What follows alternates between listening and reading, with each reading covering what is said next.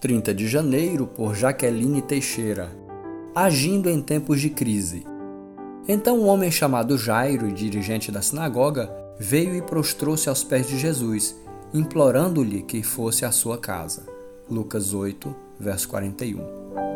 Em um momento de profunda crise no lar, com a filha gravemente doente, Jairo tomou uma sábia e importante decisão. Buscou socorro em Jesus.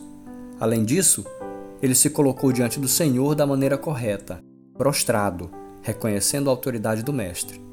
Ele levantou uma súplica por sua crise, buscando auxílio divino. Jairo poderia ir a outro lugar procurar por ajuda, pois sua situação econômica, condição social e religião permitiam outros caminhos, mas ele escolheu se colocar aos pés de quem tudo pode, Jesus. Jairo enfrentou alguns desafios para levar Jesus até sua casa. Uma multidão cercava o mestre, até mesmo uma mulher doente, que também buscava cura, chamou a atenção de Jesus. Enquanto tudo isso acontecia, a filha dele morreu.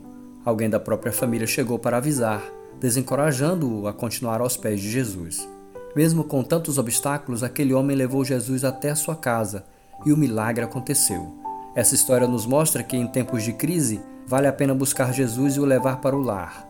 Priorizar a presença de Deus no ambiente familiar é permitir que haja verdadeira vida em abundância.